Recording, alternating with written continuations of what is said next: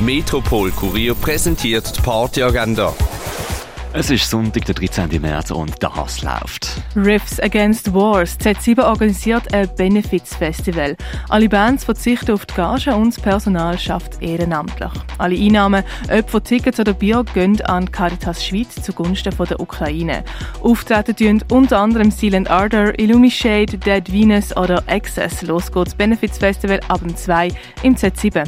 Salsan Cumbia geht's mit Kilon Bongo ab dem 10 in der Rennebar. Und für die offenen Hände aber aus Hirscheneck, Dachtbar, die Cargo Bar oder die Clara.